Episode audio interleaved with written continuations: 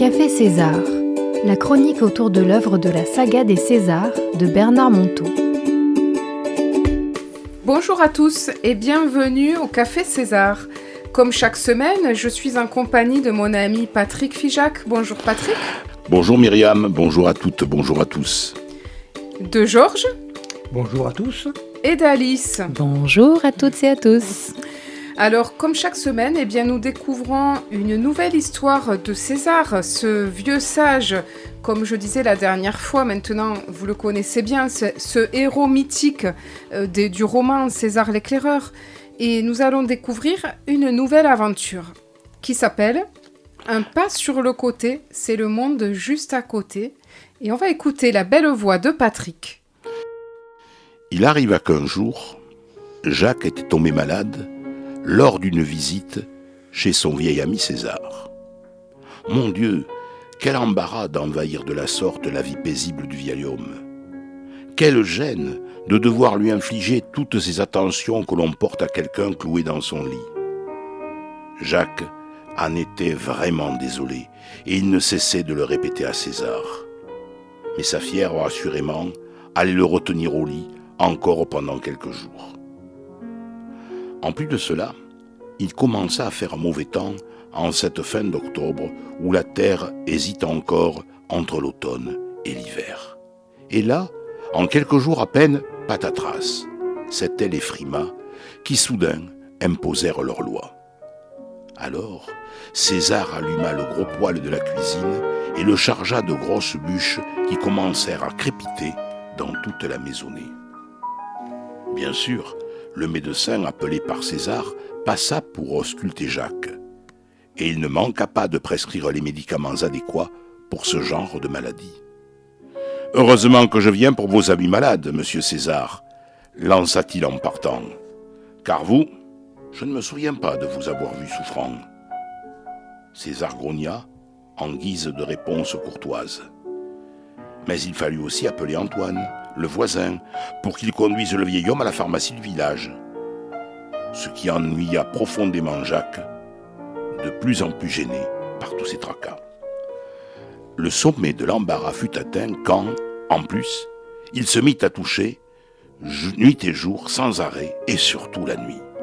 Au bon sang, Impossible de se retenir. Les quintes se succédaient, secouant le grand lit jusqu'à le faire grincer sur ses pieds, jusqu'à faire couiner le sommier. C'était une horreur, tout ce tintamarre nocturne qui probablement empêchait César de dormir. Mais comment faire avec une telle température pour rentrer chez soi?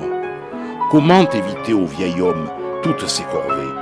Comment lui épargner ses obligations de lui faire à manger, de le soigner et même de venir lui tenir compagnie? C'était vraiment une situation désespérante pour Jacques. Pour rien au monde, il n'aurait voulu envahir son vieil ami. Pour rien au monde, il ne voulait l'encombrer. Et pourtant, chaque jour rajoutait des problèmes au jour précédent. Jacques finit par sombrer dans un désespoir qui le figea au fond de son lit, comme un légume amorphe. Il ne voulait plus rien. Il ne voulait plus qu'on s'occupe de lui. Il ne voulait surtout plus déranger César. Même si c'était complètement fou de ne plus vouloir ni manger, ni boire, ni même parler, c'était ainsi. Un point c'est tout, pour ne plus déranger personne. Alors César commença à siffloter en apportant le plateau avec la soupe chaude. Et puis il insista en chantonnant dans la cuisine au milieu des crépitements du bois. Et puis il se mit à raconter n'importe quoi chaque fois qu'il passait de la porte de la chambre. Et puis, la nuit, il se leva pour préparer du lait chaud avec du miel, afin de caresser la gorge brûlante de son petit ami les chauds qu'ils burent de concert. César se régalant bruyamment. Il invita même Antoine, le voisin espiègle, aux grosses blagues salaces pour une partie des fous rires que Jacques entendit depuis sa chambre, puisque le vieux bougre avait laissé la porte ouverte.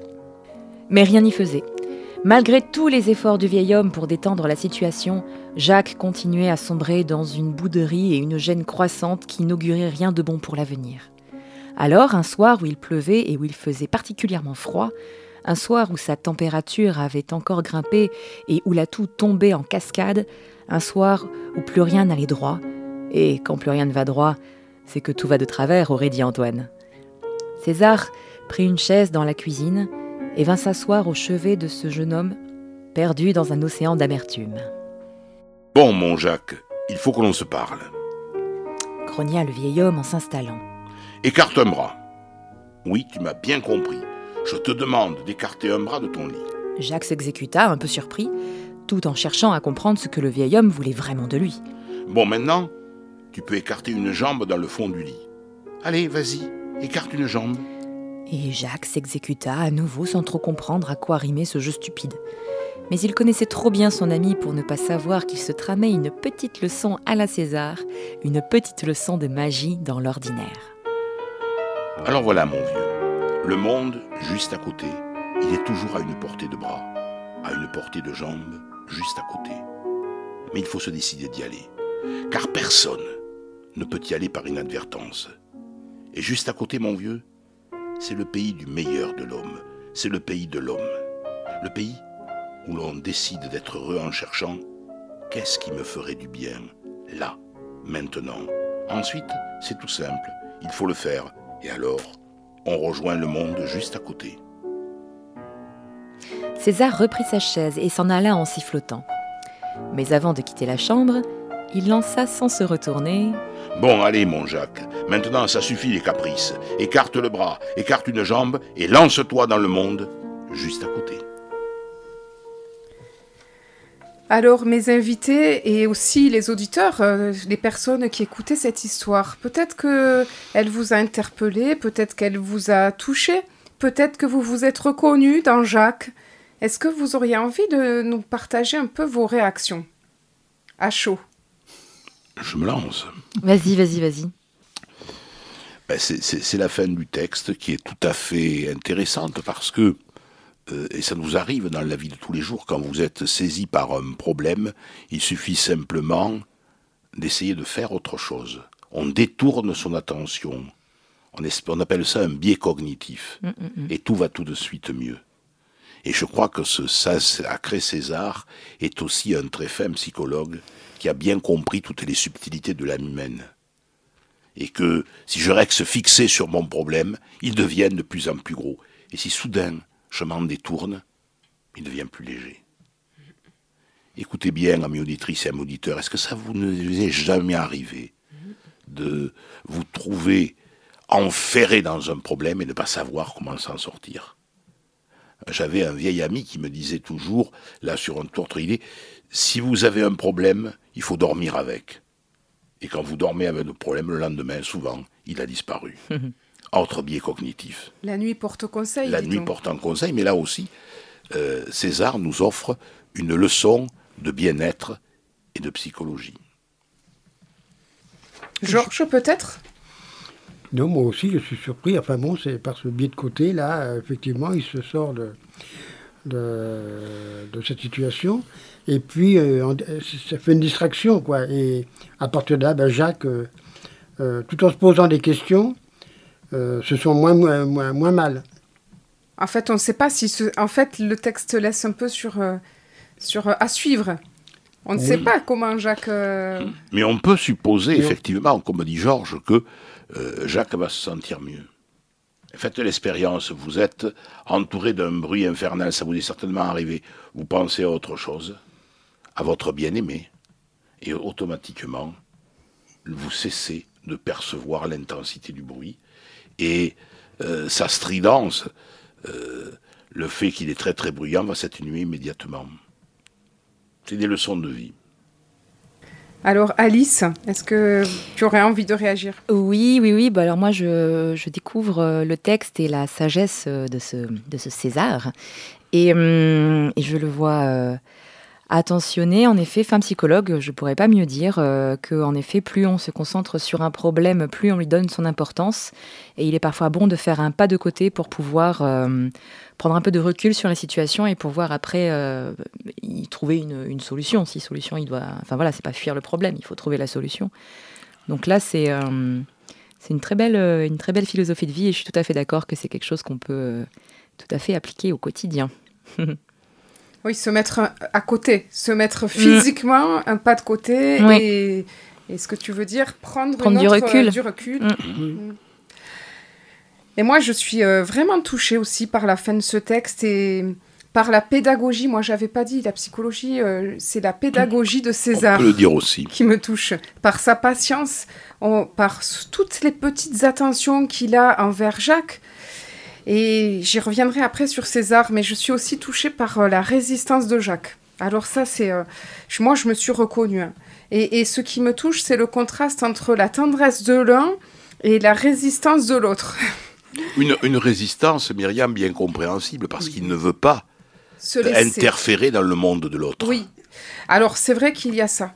Mais moi, je me suis reconnue dans, cette espèce de parfois des situations où on se retrouve bloqué, comme tu disais tout à l'heure.